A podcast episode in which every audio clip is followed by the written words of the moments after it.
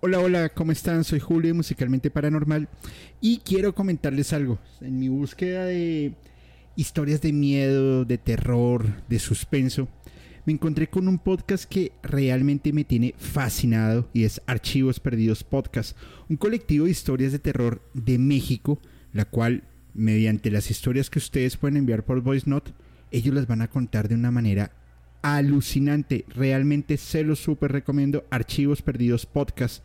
Y esto lo pueden escuchar en Spotify, Apple Podcast o cualquiera de sus plataformas de preferencia. Soy Julio Musicalmente Paranormal y les envío un abrazo.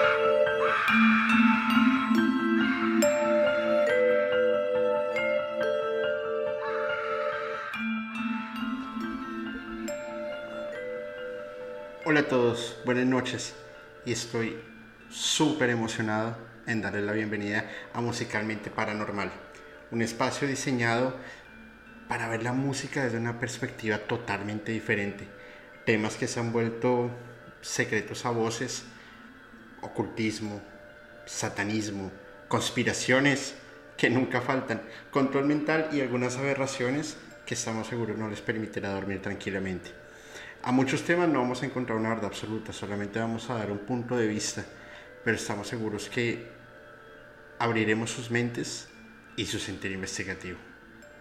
Antes de iniciar este recorrido por lo oculto y por lo paranormal que encierra la música, quiero agradecer a mi familia que siempre me ha apoyado en todo momento y han estado ahí. En serio, eh, es, es increíble. Eh, a mi casi hermano Juan Pablo Cárdenas, quien ha diseñado el logo del canal y está increíble. En la descripción del video les dejo su perfil de Instagram para que lo sigan porque hace unas cosas maravillosas. Y quiero dar un enorme, enorme, enorme, enorme agradecimiento así gigantesco a mi gran amigo Fepo Ponte y su podcast paranormal, pues gracias a él, a su orientación, a su motivación, a, las ganas que le echado, eh, me llevó a emprender este, este proyecto, este recorrido musical.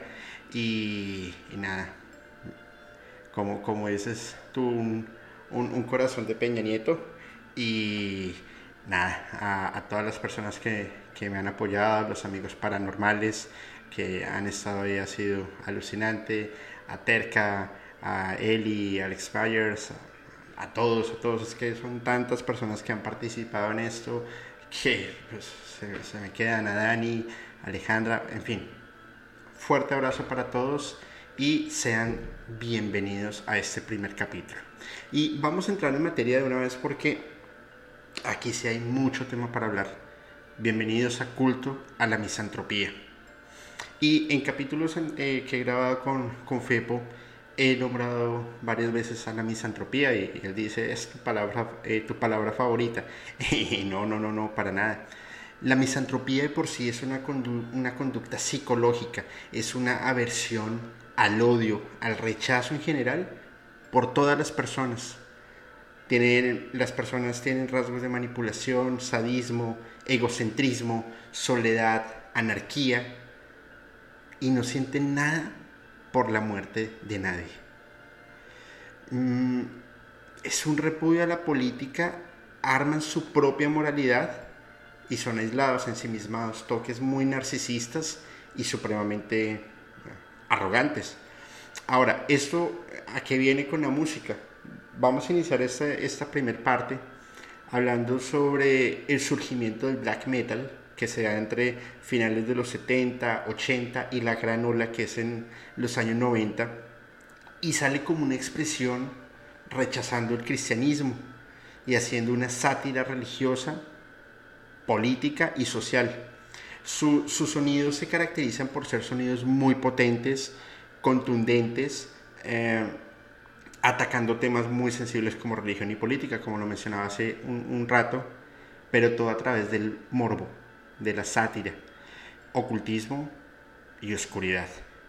Mm, es un concepto disruptivo del satanismo y toma más fuerza y, fama en, países como Noruega.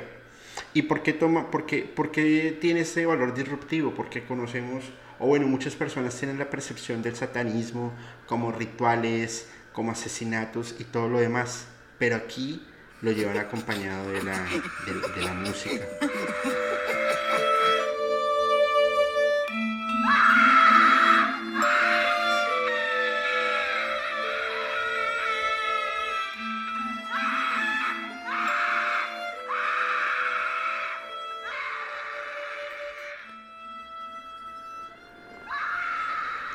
Ahora, hacia el 79 surge la banda Venom, que es una de las pioneras del black metal, y no precisamente por su sonido eh, de black metal, sino eran más hacia la ola del death eh, y del thrash metal. Pero su, uno de sus álbumes se llamaba Black Metal, y la canción Black Metal eh, tiene esa sátira y tiene esa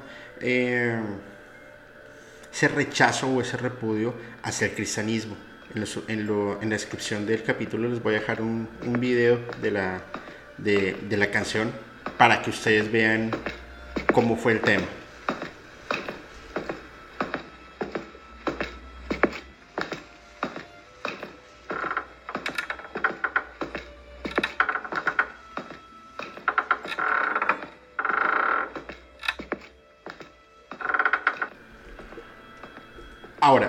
Continuando por este recorrido por, por, el, por el black metal, creo yo que una de las bandas pioneras son los suecos de Bathory, quienes adaptan ese nombre a la condesa sangrienta Erzsébet Bathory, eh, eh, muy conocida por, por, sus aberraciones sobre los años 1600. Ella fue acusada de haber torturado y asesinado a decenas de mujeres solteras entre los 11 y los 30 años de edad desangrándolas, haciendo rituales de brujería, temas muy paganos, todo por una obsesión a su belleza. Mm, todo eso hacia el 1604. Los inicios de esta banda no fueron tan sencillos, puesto que fueron acusados de plagio precisamente de Venom. Sin embargo, su inspiración musical no tenía nada que ver con Venom, sino con sonidos eh, diferentes al black metal como lo era Motorhead eh, y Black Sabbath. Sus, canciones llegaron a, establecer un subgénero que era el Scandinavian Metal Attack y sus letras eran dicientes y perturbadoras. Escuchen con atención, por favor. Satan, my master, Satanás, mi amo. Corto mis muñecas para desangrarme, Satanás, mi amo. Boca debajo de la cruz de Dios. Satanás, mi amo, recibe este sacrificio de esta mi sangre. Satanás, mi amo, grabo en mi podrida sangre tus signos. Satanás, mi amo. Recuérdame cuando el día del juicio esté cerca. Satanás, mi amo. Toma mi mano cuando el Armagedón haya llegado.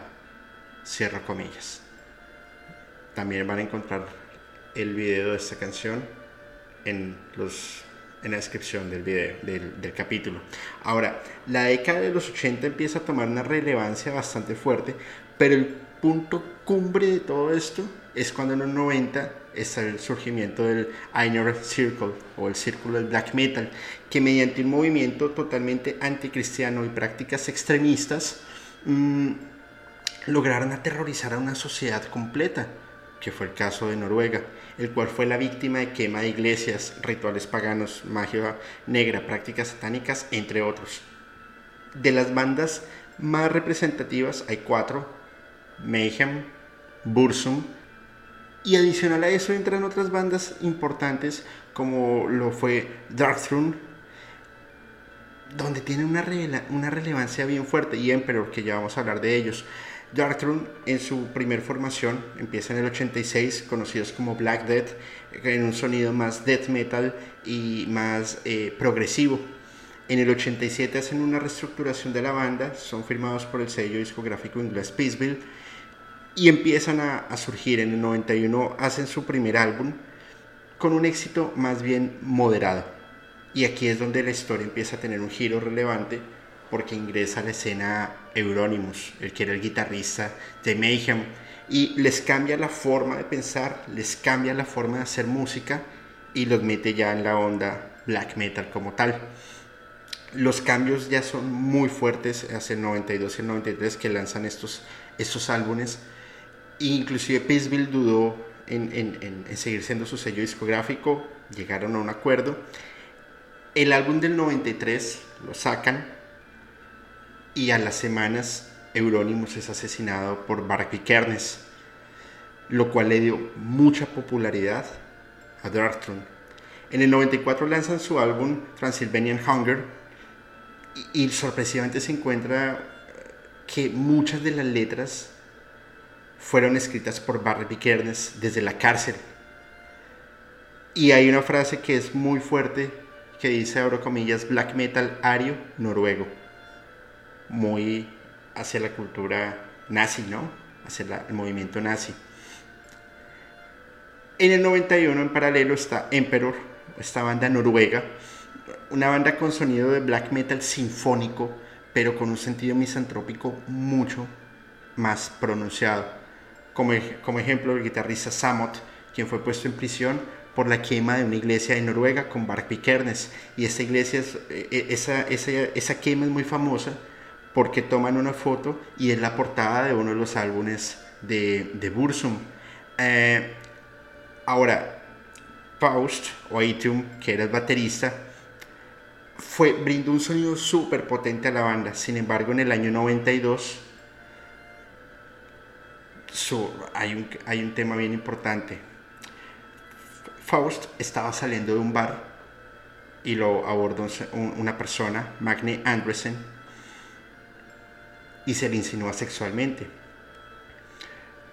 Faust, entre su ira, entre haber tenido un mal día, entre sentirse incómodo, accedió y lo llevó a una montaña y lo apuñaló 37 veces. Y no obstante haberlo apuñalado 37 veces, pateó su rostro para verificar que realmente hubiese muerto. La investigación duró un año hasta que se encontró Faust culpable y duró unos años en la cárcel.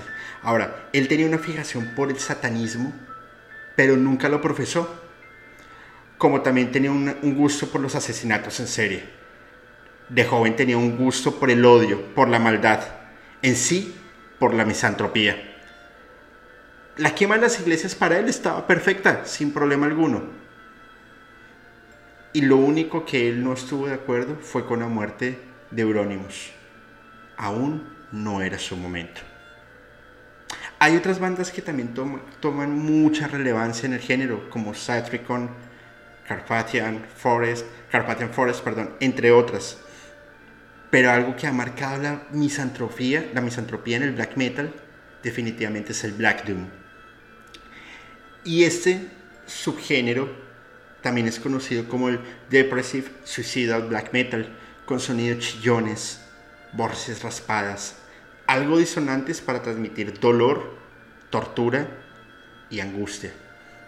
Las guitarras con alta distorsión y en afinación normal. El black metal tiene guitarras con medio tono abajo para crear un ambiente más denso, más pesado.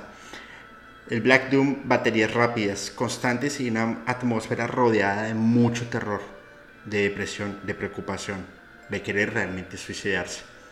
Esto ha generado opiniones muy divididas y barreras políticas y sociales en donde han buscado vetar y silenciar completamente el género, puesto que lleva las conductas depresivas que les menciono, las suicidas, tanto intérpretes como escuchas.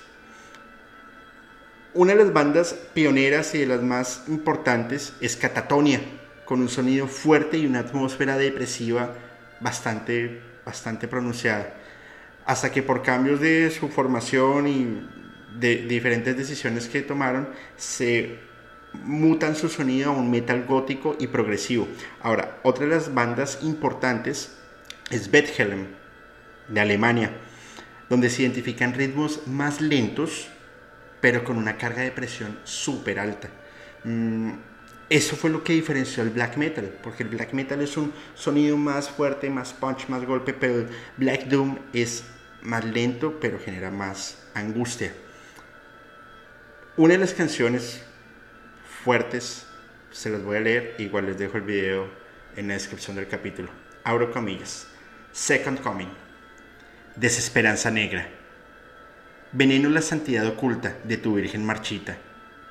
Sin palabras muele los arcos de su dominio resucitado, superstición oscura.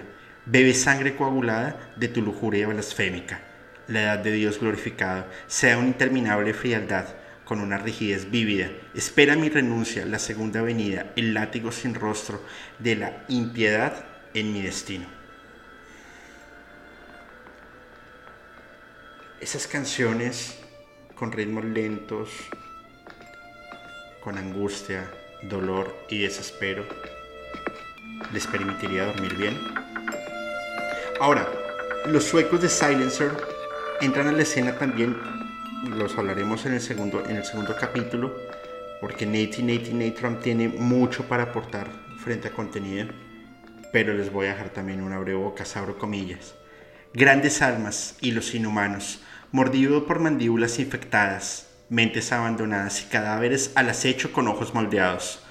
Cuerpos lacerados sin dolientes, asiente con la cabeza norca, cráneos triturados, degustando el pelaje de gatos moribundos agujas, dolor inyectable, piel inflamable y sed mortal. Más allá de la mente es dormir para ser encontrado. Salto, salto, salto de la vida. Déjate y muere conmigo. La misantropía tiene una relación muy marcada con algunas bandas del black metal, pero también la misantropía es un estado psicológico es un estado en que cambia la forma de vivir de las personas. El black metal y la música en sí transmite, transmite esas energías. Por eso les pido, por favor, escúchenlo con responsabilidad. Nuevamente quiero agradecer a todos por sus muestras de afecto, por sus muestras de cariño y gracias por acompañarnos en este recorrido musicalmente paranormal. Vive la música, escucha la música, pero piénsala de una forma diferente. Soy Julio y les deseo a todos buenas noches.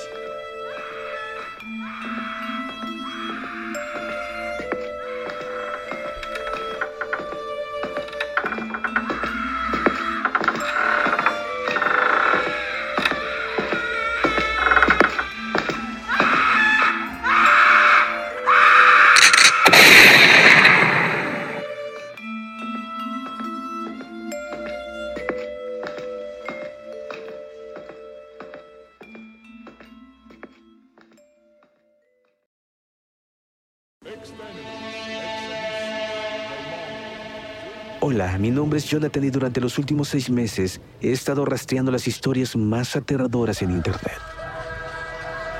Desde padres poseídos por demonios hasta mecánicos asesinos. Estas son historias de todo México y estoy listo para compartirlas contigo. Escucha archivos perdidos en Apple, Spotify o donde sea que escuches tus podcasts.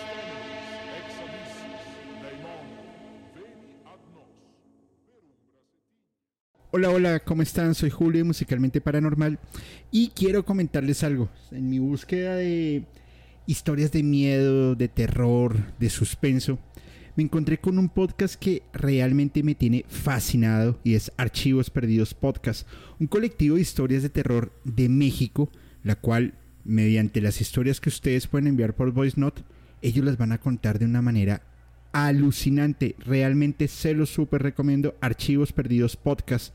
Y esto lo pueden escuchar en Spotify, Apple Podcast o cualquiera de sus plataformas de preferencia. Soy Julio de Musicalmente Paranormal y les envío un abrazo.